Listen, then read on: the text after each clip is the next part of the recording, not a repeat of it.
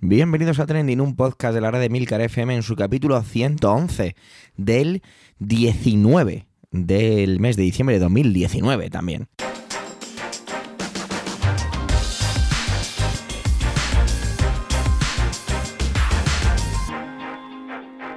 Trending es un podcast sobre lo que pasa, sobre lo que ocurre, sobre las noticias que pueblan las redes sociales. Todo ello con opinión y siempre con ánimo de compartir. Por ello somos varias voces, aunque yo, Javier Soler, haga de presentador. Trending es un podcast de noticias semanal. Tu podcast de noticias semanal. Adelante. Perdón, hemos de empezar así, pidiendo perdón, ya que la semana pasada pues no sacamos el podcast. Pero es que es una de esas veces que es que todo salió al revés. De hecho, ninguno de nosotros de los integrantes que más somos más asiduos de, del podcast pudimos hacerlo. Entonces, bueno, pues son cosas que pasan y os pedimos perdón. Pero en compensación, teníamos programado un capítulo del podcast Cinema TV, el podcast de cine y series de aquí de Milcar FM, y es un capítulo lleno de espíritu navideño y oye, pues os invitamos a que os paséis por él, ¿vale? Este va a ser el último trending de 2019. Volveremos la semana del 6 de enero. Y bueno, la verdad es que si volvemos la semana del 6 de enero es como si fuera un regalo de su majestad de los Reyes Magos. Toma ataque de humildad que me acabo de regalar a mí mismo, pero bueno. ¿Por dónde íbamos? Que me he ido un poco con el tema de los Reyes Magos. Es que soy muy navideño. Es mentira, no lo soy. Al ser el último capítulo del año, pues Manuel y Emilcar pues van a hacer un repaso de todas sus intervenciones, un poco de una valoración del año. ¿Vale? Por eso vamos, os lo digo, os digo que van a hacer los dos, cada uno por separado con su diferente enfoque, pero para que no tener que presentar a uno y luego al otro, porque si van a hacer un poco lo mismo desde su punto de vista, pues no tiene mucho sentido. ¿Vale? Así que lo que vamos a hacer es que os pongo sus intervenciones seguidas, haciendo una intervención con su correspondiente musiquilla esa que tenemos de cada uno de ellos, ¿vale? Así que adelante Manuel y adelante Milcar.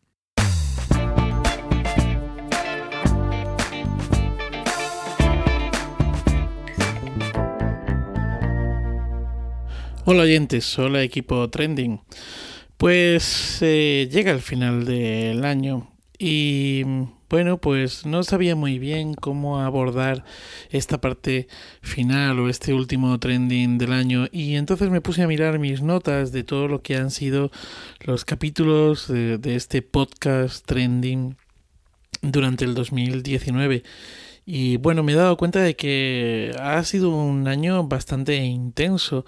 Em, empezamos en el mes de enero con, o empecé, mejor dicho, en el mes de enero hablando de las fake news, ¿no? Eh, y cómo se habían hecho, eh, se habían hecho un hueco en nuestras eh, vidas. Y fijaos que qué interesante, ¿no? Porque no sé si habéis visto el anuncio de Campo Frío. En el anuncio de Campo Frío de este año precisamente se habla de algo de eso, ¿no? O está relacionado con eso. Me ha hecho gracia que empezase el 12 de enero del 2019 hablando de eh, fake news, los algoritmos de Facebook y Facebook, perdón, y todo esto y cómo eh, todo esto vuelve o, me, termina el año, ¿no? Me cierra en ese círculo el año. Aparte de las fake news, pasaron por este trending en mi cabeza, en mi boca, en mi corazón, pues los temas como el tren a Extremadura, que sigue estando prácticamente exactamente en la misma eh, situación. Eh, hay que seguir insistiendo y desde aquí todo mi apoyo a la plataforma Milana Bonita que sigue luchando. Enero nos dejó también los premios Goya y nos habló de la inclusión, o hablé de inclusión de los Goya y de ese magnífico y maravilloso discurso de Jesús Vidal por la película El Goya Revelación, actor revelación por la película de Guillermo Fesser, eh, Campeones. El año siguió con el Mediterráneo sangrando, seguirá sangrando, eh, con esas eh, sentencias y esas, sobre todo esos eh, impedimentos que se pusieron al Open Arms, al a, Itamari y bueno, a otro tipo de, barcos. ¿no? El Mediterráneo se desangra, el Mediterráneo se convierte en una fosa común y, tardaremos en olvidarnos de todo esto, o al menos eso creo. A nivel político, pues apareció Vox en Andalucía, apareció Vox en Andalucía, fue el, el inicio, el comienzo. Eh, y también eh, esto me sirvió para hablar del tema de violencia de género y de esa eh, negación que tiene este partido de ultraderecha. Siguiendo en ese sentido, pues vivimos dos elecciones, ¿no? Hemos acudido a las urnas en dos ocasiones. En la primera hablé de la abstención como una forma de manifestación política o de participación política. En la segunda hablé sobre todo a raíz de los resultados un poco de la desafección eh, política y también, bueno, aproveché el Black Friday para hablar de esos pactos, ¿no? Y de esos cheques en blanco que las bases de los partidos habían dado para gastar eh, a, los partidos, ¿no? Eh, la política nos ha dejado en España bueno, pues ese triunfo, esa fragmentación de, de, la derecha y ese triunfo de la ultraderecha y esa, uh, esa hecatombe, ¿no? ese batacazo de la izquierda y de, y de la ultraizquierda. El año continuó con, con la censura en el arte y con la polémica. Uh, recuerdo eh, la intervención de Arco y de aquel famoso ninot de Felipe VI. También eh, he tenido varias intervenciones relacionadas con eh, ecología, ¿no? Eh, hablé de la hora del planeta, hablé de los eh, plásticos y también de la COP25, ¿no? Con, la famosa cumbre del clima. A nivel cultural, pues hay que señalar que celebramos el bicentenario del Museo del Prado. Hablé también, comenté lo que es el premio Cervantes chico, de los hábitos culturales de los españoles y y bueno, pues eh, por ahí giró un poco, giraron un poco mis intervenciones. También apareció el sarampión, el famoso sarampión, como oh, se coló, eh, igual que se coló el señor Trump. Bueno, Trump no se cuela, Trump está presente siempre, ¿no? Eh, de una manera o de otra. Y con esa Guerra Fría 2.0, ¿no? Una Guerra Fría que sin duda durante 2020 es bastante probable que nos brinde nuevos capítulos, nuevos episodios ¿no? En esa guerra que mantiene con China. Bueno, y ya no solamente con China, sino también con el, con algunos países del, del cono sur, ¿no? Y también mm, hice una mm, apología de Caperucita eh, Roja, em, con aquello de no me toquen las caperucitas, fruto de la censura absurda y fruto también de esta literatura homeopática que se busca ahora en todo momento eh, vinculada a, la, infancia y a la juventud, ¿no? Y cómo sin saber pues nos convertimos en Adalides, bueno, pues de, de, un pensamiento totalmente horizontal, ¿no? O de lecturas de cuentos e interpretaciones de cuentos eh, clásicos de manera totalmente horizontal, ¿no? No hay manera de verlo uh, de otra manera, valga la redundancia. Y también el año nos dejó varias pérdidas, varias pérdidas. Eh, bueno, se nos fue en Rubalcaba eh, y se nos fueron también Tommy Ungerer y Lolo Rico. Y dediqué algunos minutos a hablar de estas tres eh, figuras importantes, dos de ellas en España, importantes, otras dos de ellas para eh, la infancia. Eso fue el 2019. ¿Qué nos deparará el 2020? Pues, eh, pues no lo sabemos. El futuro no está escrito y si lo está, eh, al menos yo no lo sé. Feliz día, feliz vida, eh, felices fiestas y mis mejores deseos para todos vosotros, para todas vosotras en el nuevo año. Gracias por estar ahí porque, bueno, pues sin vosotras y sin vosotros, pues esto no tendría mucho sentido. Un abrazo fuerte y nada, que disfrutéis de estos días.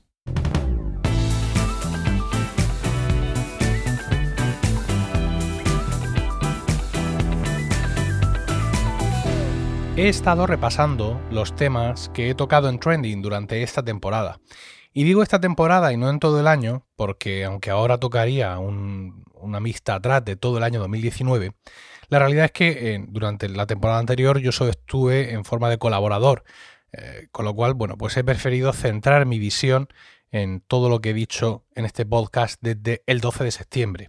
La formación de la Comisión Europea, Pedro Sánchez el superviviente, el impeachment de Trump, el imperio de la ley, la ordenanza contra el juego en Barcelona, la Iglesia Católica y Halloween, la fusión de Globalia y Europa, Pedro Sánchez tras las elecciones, la sentencia de los SERE, la fuga de anunciantes de Gran Hermano y los aranceles comerciales impuestos por Estados Unidos a Brasil y Argentina. Repasando este listado de temas, veo temas que me interesan mucho, que siempre me interesan, temas a los que yo hago un seguimiento especial en mi eh, habitual consumo de noticias diario. Y también veo algunos temas en los que, bueno, pues a la hora de elegirlos, evidentemente más que mi interés directo y habitual en esos temas, ha primado lo relevante que fuera la noticia, porque eh, la fusión de Globalia y Europa pues es muy relevante, más allá de que sea un tema que a mí me importe más o menos. Veo también que, salvo en el tema de Pedro Sánchez, no he dado continuidad a ninguno de los otros temas que he tocado, aunque eh, hayamos seguido recibiendo noticias de ello. Por ejemplo, el impeachment de Trump se ha desarrollado durante todos estos meses, desde septiembre, y hoy mismo, en el momento de grabar esta intervención, se está votando en el, en la Cámara de Representantes de los Estados Unidos se está votando el eh, iniciar, el mandar esto al Senado para que se realice allí el juicio político. En trending me gusta liberarme de ciertas ataduras, no especializarme, como sin embargo sí hice como colaborador ocasional, como ya he dicho en la temporada pasada, tocando casi siempre temas de Brexit, una especialización que he dejado este curso para nuestro director, Javier Soler. Trending es un podcast que disfruto mucho haciendo y que además disfruto mucho escuchando a posteriori. Seguramente la mezcla de noticias que traemos no es todo lo que necesitas saber esta semana, pero desde luego sí es un fiel reflejo de muchas cosas que ocurren y de la sensibilidad de los colaboradores con dichos temas. Cuando acepté dar continuidad al antiguo Trending Podcast, este de ahora es el formato que soñé y soy muy feliz viendo que he conseguido realizarlo. Sin duda, sin duda, gracias a poner al frente a la persona adecuada, Javier Soler. El cambio de día de publicación en esta temporada creo que nos ha sentado bien y hemos consolidado una audiencia siempre por encima de los 700 oyentes, lo cual es una excelente base para seguir creciendo. Tanto a Javier Soler como a mí nos gustaría tener más diversidad en el abanico de colaboradores, pero bueno, todo se andará. Y aunque seguramente tendremos otro momento para esto, sí quiero anticiparos lo que le pido al nuevo año. Al nuevo año 2020 no le pido más oyentes, pero sí, por favor, más feedback de los oyentes que ya tenemos. Os pido que nos regaléis unas palabras de vez en cuando para que sepamos si lo estamos haciendo mal o lo estamos haciendo bien. Feliz Navidad y un próspero año nuevo.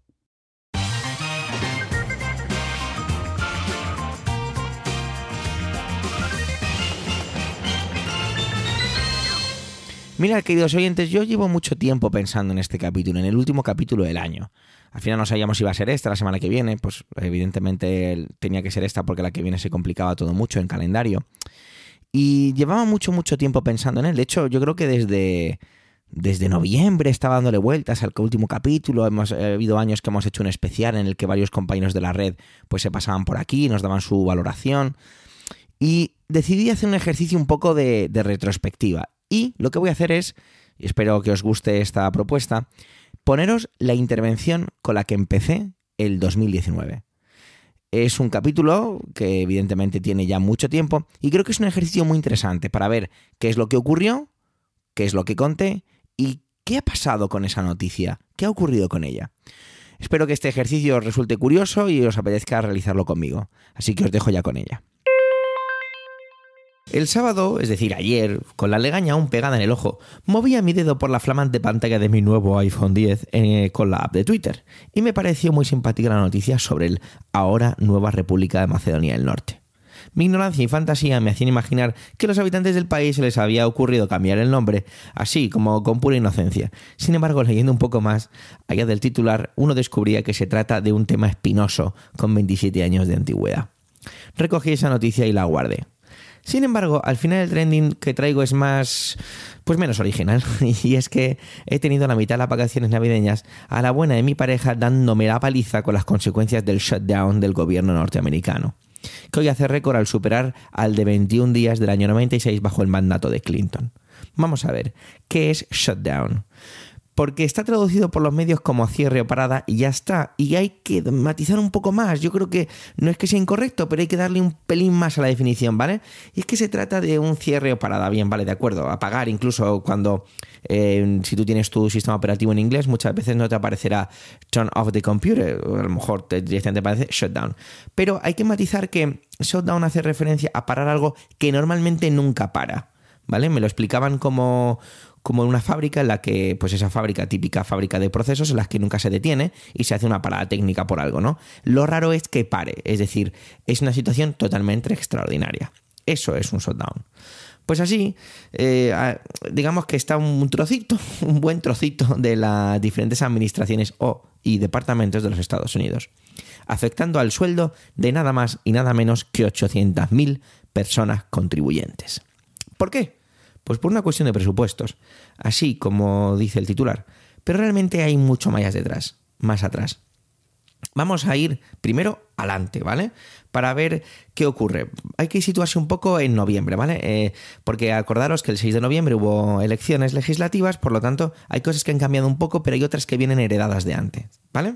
Y es, el Congreso en aquel momento tenía mayoría republicana, y el Senado tenía mayoría demócrata. Ahora es al revés, ¿vale? El Congreso tiene mayoría demócrata y el, y el Senado mayoría republicana. A ver, cuidado, a ver si voy a equivocarme con alguna de estas cosas que me suelo liar. Los presupuestos los crearon en la Cámara de Representantes, es decir, en el Congreso. Y los presupuestos que se han presentado son los que se aprobaron con mayoría republicana, ¿vale? Pero el Senado los ha parado y dice que no pasan. ¿Por qué? Pues muy fácil. El señor Donald Trump, presidente de los Estados Unidos de Norteamérica, dice que necesita 5.700 millones para hacer el muro con México. Y que evidentemente los quiere en partidas presupuestarias. Cuando, y hay que hacer un matiz muy importante aquí, se dijo claramente, en su campaña electoral quiero decir, que ningún estadounidense pagaría por el muro. Eso hay que dejarlo bien claro. Los presupuestos presentados no contemplan esa partida y el Senado, sabiendo que el presidente los va a vetar, no los aprueba o no da su visto bueno para que pasen a la Casa Blanca. Pero recordemos una vez más que esos presupuestos están creados y aprobados por una Cámara que tenía en aquel momento mayoría republicana. En la vida real, ¿qué significa todo esto? Pues como anunciábamos antes, 800.000 personas afectadas que no pueden trabajar y por supuesto no cobran. Y es posible incluso que cuando la situación se normalice, que esperemos sea pronto, no recuperen lo anterior. Esto también es muy importante. Eh, vamos a ver, vamos a seguir con ello, ¿vale? Y es, los medios empezaron a hablar de personas que van a tener problemas para pagar sus hipotecas e incluso casos en los que han ido a reclamar artículos de primera necesidad para pasar el siguiente mes. Mi ignorancia, atrevimiento y acidez me hace pensar que, que bueno, que, que, a lo mejor es un poco exagerado, ¿no? Que, que, aunque cada uno lleva su economía doméstica como puede, como sabe o como le dejan, pues no sé, me parecía un poco exagerado. Yo estoy escuchando a Emilcar ofreciendo clases gratis de Unida Budget a todos los afectados. Por favor, notar que estoy utilizando la ironía y la acidez en este comentario. Se trata de meter una pequeña cuña. No es nada divertido lo que está ocurriendo. Pero bueno. Parques nacionales sin protección, ya que la seguridad eh, está en casa eh, y es que se han encontrado incluso varios muertos en parques nacionales. Porque normalmente en este tipo de situaciones que han pasado en, en el pasado, valga la redundancia, disculpad mi manera tan mala de expresarme, se suelen cerrar los parques nacionales para que este tipo de cosas no ocurra. Pero sin embargo, esta vez ni siquiera llegó una orden para cerrarlos. Esto tiene un gran impacto sobre el turismo y evidentemente sectores terceros que se ven afectados de manera bastante indirecta o incluso muy directa. Luego están aquellos que por su tipo de trabajo mm, tienen que seguir trabajando, pero lo están haciendo sin cobrar. Y esto ha hecho que se hayan producido ciertas situaciones muy curiosas, como por ejemplo el colectivo de controladores aéreos que empezaron a alegar que es que se encontraban mal y estaban enfermos. En el país encontré un mapa, el país quiero decir, en el periódico El País, encontré un mapa que aparecía, en el que aparecían los diferentes estados de Estados Unidos coloreados más oscuros, teniendo en cuenta la cantidad de personas afectadas por este shutdown, ¿vale? Por arrojar algunas cifras, ¿vale? Los departamentos más afectados, eh, bueno, no, los departamentos afectados en el porcentaje que voy a decir a continuación son los siguientes. Agricultura un 40%, comercio un 87%, seguridad nacional 13%, Vivienda y desarrollo urbanístico, 95%. Interior, 78%. Justicia, 17%. Transporte, 34%. Medio ambiente, 95%. Tesoro, 84% casi nada. De hecho, ya empezaba a haber muchos problemas con los pagos de Hacienda, ya que hay mucha gente que lo hace en enero. Y también empezaba a haber muchos problemas con la devolución de Hacienda, que gente cuenta también con ese dinero. Una vez más, meto la cuñita de ir a Focus a escuchar y aprender lo que Milcar dice sobre Unida Budget. Otra vez una pequeñita broma. Y por supuesto, una gran parte del Departamento de Estado se ve afectada también por todo esto. En el periódico La Razón encontramos un artículo sobre los españoles que trabajan allí y que están afectados en esta situación. Uno de ellos eh, es un trabajador de la NASA eh, que está a cargo de un satélite. No, no, me acuerdo muy bien porque lo leí así de un poquito diagonal. Porque me interesaba era qué ocurría, ¿no? Y es que este hombre había optado por quedarse en España tras las vacaciones de Navidad y en cuanto se normala la situación había quedado con sus jefes en que cogería el primer avión para volver a Estados Unidos. Total, para contestar ciertos mails allí, pues lo hacía aquí estando con los suyos, ¿no? Pero vamos a ver, ¿cómo se sale de una situación así? Pues como siempre habrá que hacer un poquito de política. ¿Vale? Porque si no, no hay manera. O bien los congresistas se pueden hacer presupuestos en los que aparezcan partidas presupuestarias para conseguir esos 5.700 millones para el muro, que es lo que quiere Trump, o Trump también tiene que ceder un poco. Sin embargo, esto parece un poco más complicado. Porque además Trump ha hecho declaraciones del estilo de esto se puede prolongar durante meses o más, o tengo un plan. Pero bueno, ya sabemos cómo también es este hombre. De momento la parada está costando unos 3.500 millones de dólares y se prevé que si se prolonga un par de semanas más podría llegar a, superar, paradójicamente, la cifra que quiere Trump para el muro.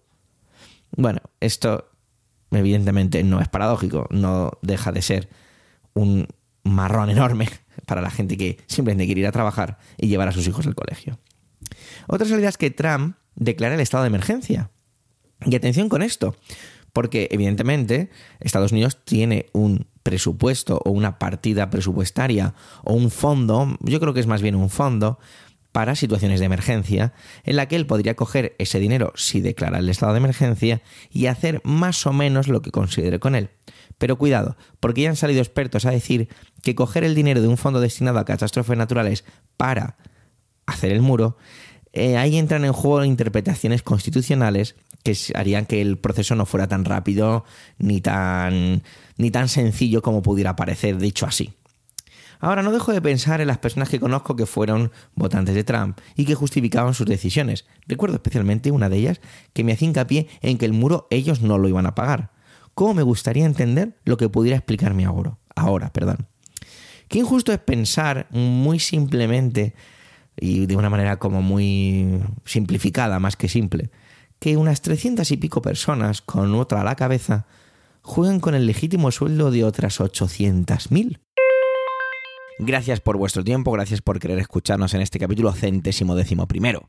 Los comentarios siempre nos aportan enriquecimiento, no dudéis de dejarlos en emilcar.fm barra trending. Un saludo, feliz Navidad y nos escuchamos en enero.